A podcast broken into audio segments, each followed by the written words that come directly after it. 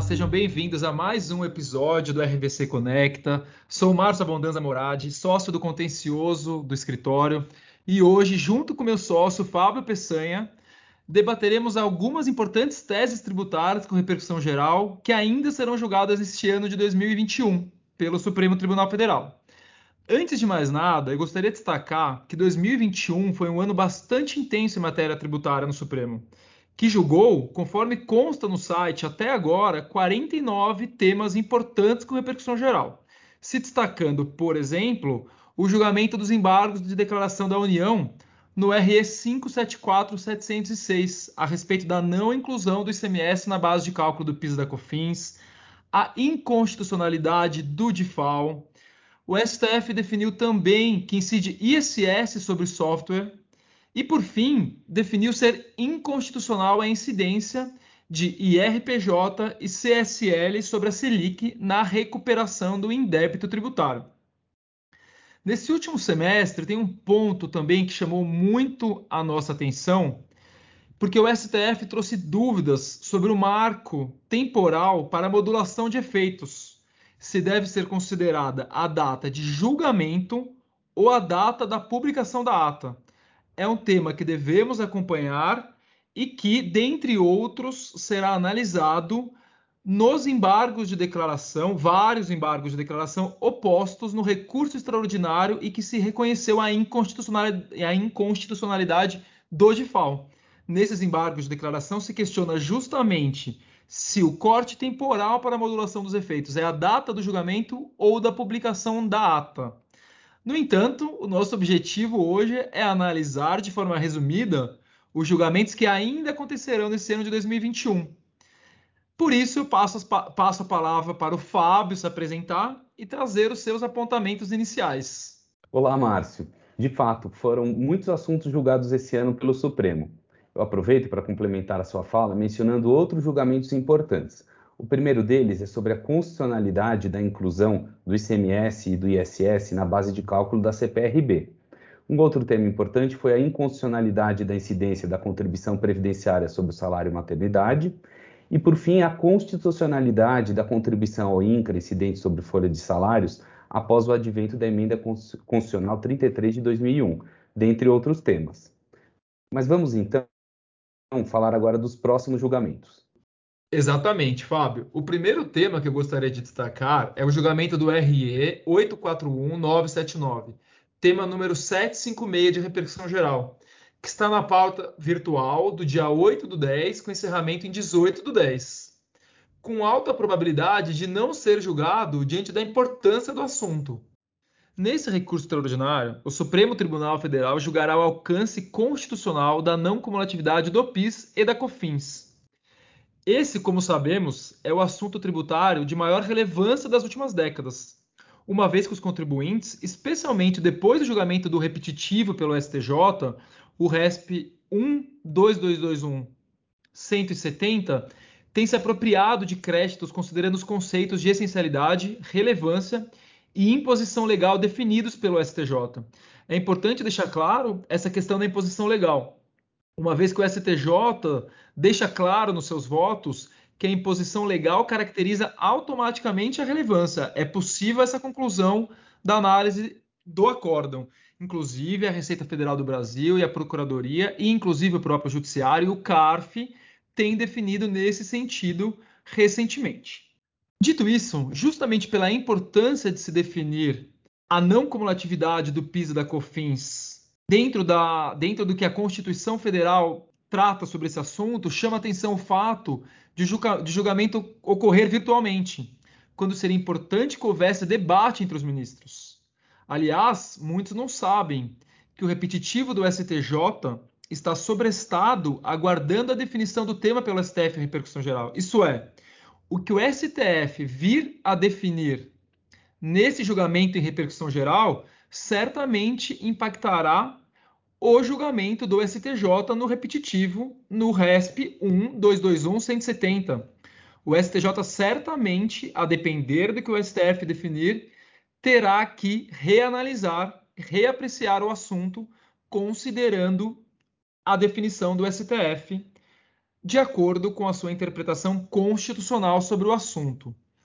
Chama atenção o fato de o STF recentemente ter afirmado que as leis 10637 e 10833 de 2003 estariam em processo de inconstitucionalização. Esse é um ponto que tem chamado a atenção de todos. Então é importante vermos como o STF vai tratar essa sua afirmação na hora de definir o assunto. E nesse julgamento, por fim, para finalizar a minha fala sobre esse tema, também passará por um importante assunto, que é se as empresas comerciais têm direito ao crédito de PIS e COFINS na não cumulatividade. Embora muitos considerem que sim, porque talvez esse seja de fato o entendimento mais correto, o STF tratará desse assunto. Então é um assunto que todos temos que acompanhar. Fábio, diante da importância do assunto, qual que é a sua, qual que é a sua visão sobre isso? Márcio, me chama a atenção o fato de haver milhares de autuações e de ações judiciais sobre esse tema da não cumulatividade do PIS e da COFINS, de modo que esse julgamento do Supremo, na nossa visão, será um novo divisor de águas sobre o assunto, assim como foi o julgamento inicial do STJ. Esperamos que o Supremo amplie as conquistas dos contribuintes e dê mais segurança jurídica ao tema, pois a legislação da não cumulatividade do PIS e da COFINS, que está prestes a completar 20 anos, é bastante sintética sobre o assunto e não foi pensada para a diversidade de setores econômicos e atividades empresariais que existem atualmente. E por isso que é foco de bastante discussão entre fisco e contribuinte sobre aquelas hipóteses de creditamento desses tributos. Obrigado, Fábio. Ainda falando de PIS e COFINS, destaco o julgamento do RE 599-658, tema número 630 de repercussão geral, que ocorrerá, inicialmente, em 9 de dezembro desse ano.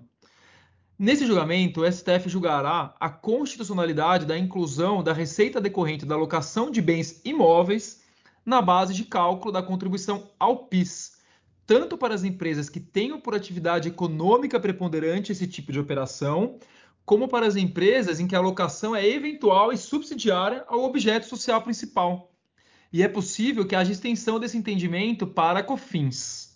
Será, será analisada, nessa ocasião, nesse julgamento, a Lei 9718 de 99.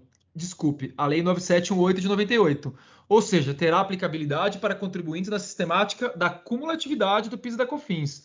A importância do julgamento decorre de fato de o STF já ter definido no passado que a incidência se dá sobre a receita advinda somente da venda de mercadorias ou da prestação de serviços. Mas o fisco, desde então, entende que essa tributação do PIS e da COFINS deveria recair sobre as atividades típicas dos contribuintes, mesmo que não seja a venda de mercadorias ou prestação de serviços. De modo que, por exemplo, o contribuinte que tem receitas de locação de bens imóveis, mesmo que essa não seja a sua atividade principal poderá a passar, poderá passar a tributar essas receitas. O impacto desse julgamento será enorme também para outras discussões, como, por exemplo, a tese que as instituições financeiras equiparadas sustentam de que o PIS e a COFINS não poderiam recair sobre as, sobre as suas receitas financeiras, justamente porque não são nem venda de mercadorias e nem prestação de serviços. Todavia, sobre esse assunto específico, há um outro recurso especial, há um outro recurso extraordinário com repercussão geral reconhecida, que é o RE 609-096.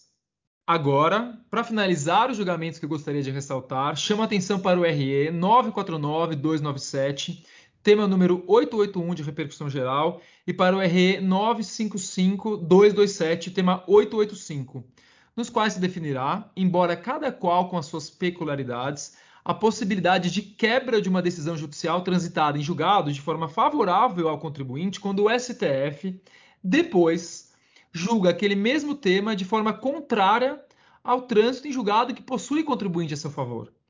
O Supremo analisará esse limite da coisa julgada tanto quando, tanto quando a alteração de entendimento ocorre em controle concentrado, quando em controle difuso de constitucionalidade.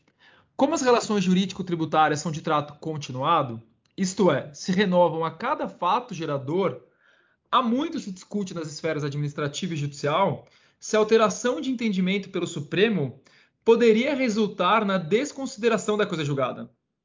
Há quem sustente que a nova há quem sustente, desculpe, que a desconsideração da coisa julgada somente seria aceitável somente seria aceitável se houvesse uma nova legislação alterando substancialmente a regra matriz de incidência tributária, de modo que a coisa julgada favorável que determinado contribuinte possui, portanto, não poderia, de fato, abranger a nova lei. Ela se encerraria, portanto, com a edição dessa nova lei. Mas não foi, mas não no caso de o STF vir a julgar exatamente a mesma matéria já transitada e julgado com base na mesma legislação, ou ainda no caso de a nova legislação ter alterado elementos potenciais da regra matriz de incidência. Um exemplo são os contribuintes que tiveram coisa julgada favorável, declarando a inconstitucionalidade da incidência da CSL com fundamento na Lei 7689 de 88. Mas depois, o Supremo julgou constitucional essa incidência. Naquela época se discutia a necessidade de lei complementar para legitimar a cobrança. O fisco, a partir desse julgamento do STF, passou a autuar as empresas. No entanto, diversos contribuintes obtiveram êxito na esfera administrativa e judicial em razão do trânsito julgado anterior. Agora, com esse julgamento do Supremo, talvez se coloque um fim a essa discussão. Acho que foi possível verificar a complexidade desse assunto e a sua importância. Afinal de contas, a coisa julgada, o ato jurídico perfeito tem relação com segurança jurídica e tem a ver com a própria segurança que se pode ter no país. Afinal de contas, a segurança jurídica é essencial para o desenvolvimento e para a manutenção das relações, inclusive as relações jurídico-tributárias, de modo que é um assunto de suma importância que deverá ser acompanhado. Fábio, dito isso, passo a palavra para você trazer os seus pontos. Obrigado, Márcio. Eu gostaria, antes de falar sobre os novos casos que vão ser julgados pelo Supremo, de mencionar um julgamento que foi ocorrido recentemente sobre a não incidência do IRPJ e da CSLL sobre os juros calculados pela taxa Selic na repetição ou recuperação de débitos tributários pelos contribuintes e também sobre os depósitos judiciais. Esse julgamento, importante mencionar, foi favorável aos contribuintes e que poderá trazer impactos positivos para outras teses pendentes de julgamento, como a incidência da, do PIS e da COFINS sobre esses juros, juros da repetição de indébito tributário, bem como para outras discussões similares que advêm desse tema, como, por exemplo, juros decorrentes de atrasos ou inadimplência de clientes e credores da empresa. Chama atenção para o fato do, que o Supremo recentemente definiu que não há repercussão geral sobre o tema do imposto de renda e da CSLL sobre a correção monetária dos rendimentos de aplicação financeira. É interessante aqui fazer uma diferenciação entre os casos, pois o Supremo considerou que há repercussão geral na incidência do imposto de renda da CSLL sobre a taxa Selic, de forma favorável aos contribuintes, mas entendeu que não há repercussão geral na incidência do imposto de renda e CSLL sobre a correção monetária dos rendimentos de aplicação financeira. De qualquer forma, é importante lembrar que a incidência da correção monetária sobre os rendimentos de aplicação financeira é um tema que não vai bem sob uma análise infraconstitucional pelo STJ, mas eu entendo que esse posicionamento do STJ deverá ser reavaliado e poderá sofrer impactos pelo julgamento do Supremo é, em razão da não tributação do IRPJ e da CSLL sobre a taxa Selic na repetição de indébitos tributários. Passo agora a um outro julgamento que ocorrerá pelo Supremo. É o recurso extraordinário 677-725, tema de repercussão geral número 554. Nesse processo, o Supremo vai fixar, se é constitucional, a definição das alíquotas da contribuição de, do seguro de acidentes ao trabalho por meio de delegação ao Conselho Nacional de Previdência Social para fixação do fator acidentário previdenciário. Como se sabe, esse fator ele varia de acordo com o índice de acidente das empresas e ele pode majorar ou diminuir a alíquota do SAT. O que se discute aqui é a ilegalidade desta delegação para um órgão administrativo fixar os critérios. Os critérios deveriam estar claramente fixados na legislação e não ao sabor de um órgão administrativo. O, o que os contribuintes também alegam é a falta de transparência nesses critérios para a definição do, do FAP pelo Conselho Nacional de Previdência Social. Adicionalmente, trago também um outro tema do recurso extraordinário 796939, tema número 736 de repercussão geral, onde o Supremo vai apreciar a multa isolada de 50% incidente sobre os pedidos de ressarcimento ou declarações de compensação que são indeferidas ou não homologados pela Receita Federal. Nesse leading case, se discute a violação ao direito de petição, pois a Receita Federal aplica de forma automática essa multa de 50% sobre o montante das compensações ou pedidos de ressarcimento que são indeferidos, o que se presume a má-fé do contribuinte. Não é razoável o contribuinte ser penalizado novamente por uma multa em razão de ter feito um pedido pela Receita e esse pedido não ter sido aprovado, pois, em razão da negativa do pedido de compensação original, o contribuinte já está sujeito ao pagamento de juros e multa. Então, uma segunda penalização mostra, no mínimo, falta de razoabilidade e violação ao devido processo legal, pois a Receita Federal lavra esses autos de forma eletrônica antes da discussão administrativa original sobre as compensações estar finalizada. De fato, Márcio, a atuação da Receita tem prejudicado vários contribuintes que necessitam se defender desses novos autos de infração lavrados sobre a multa isolada. E Fábio, você acha que poderá haver modulação de efeitos nesse caso? Sim, Márcio, como falamos, de fato, hoje em dia é difícil descartarmos a modulação de efeitos pelo Supremo. Nesse caso, é importante que os contribuintes levantem as suas é, multas aplicadas pela Receita sobre compensações não homologadas que foram pagas nos últimos cinco anos. Em caso positivo, se protejam do risco com a judicialização do tema pois, e de preferência antes do início do julgamento pelo Supremo. A mesma coisa vale para multas de natureza tributária que, tenham, que não tenham sido objeto de discussão e que foram recolhidas pelo contribuinte, pois o Supremo vem ressalvando da modulação eventuais defesas administrativas ou ações judiciais que foram protocolizadas antes do início do julgamento ou da publicação da ata em relação ao leading case apreciado pelo Supremo. Agora trago um outro assunto que vai ser julgado pelo Supremo no recurso extraordinário 678-360, tema de repercussão geral número 558. Nesse tema, discute-se a compensação de precatórios com débitos líquidos e certos do contribuinte. O assunto aqui é bastante importante, pois vários contribuintes são credores da Fazenda através de precatório, que decorrem né, de ações judiciais transitadas e julgado que não foram pagos pela, pelo fisco, mas, por outro lado, também são devedores do fisco através é, dos tributos devidos na, na, operação, de forma ordinária, ou também são devedores por meio de parcelamentos. E não são todas as, as leis nos vários entes tributantes que prevêem a possibilidade do contribuinte efetuar essa compensação. Então, na nossa visão, nada mais lógico do que se permita a realização dessa compensação, pois o contribuinte é credor e devedor do fisco ao mesmo tempo. E, na situação atual, somente aqueles entes tributantes que possuem previsão na legislação é que permitem que se faça essa compensação. Então, se espera que o contribuinte defina logo que essa compensação pode ser efetuada e os contribuintes não devam ficar aguardando a, o surgimento de previsão legislativa que autorize essa compensação. Márcio, com isso eu finalizo a minha exposição, agradeço a você e a todos em nome do escritório. Passo a palavra para você. Fábio, também agradeço a você e a todos que nos ouvem e finalizo chamando atenção para o fato de que, como tem ocorrido com frequência, essa pauta poderá sofrer alterações a qualquer momento, seja para exclusão de alguns temas e seja para inclusão de novos, ou eventualmente até mesmo para mudar a forma de julgamento virtual ou telepresencial. Não descartamos também que ocorra algum pedido de destaque, ou seja, um julgamento importante saia da pauta virtual, como por exemplo a exclusão a, a, a questão da não cumulatividade do piso da COFINS, que o Supremo julgará. E no mais, lembramos que mencionamos, que mencionamos nesse podcast apenas os casos que entendemos mais relevantes, que serão julgados nesse ano, mas há outros. Portanto, finalizando o nosso podcast, agradeço a todos e ficamos à disposição dos ouvintes para esclarecimentos. E até o próximo RVC Conecta. Um abraço a todos. Obrigado, Márcio. Obrigado a todos os ouvintes do RVC Conecta.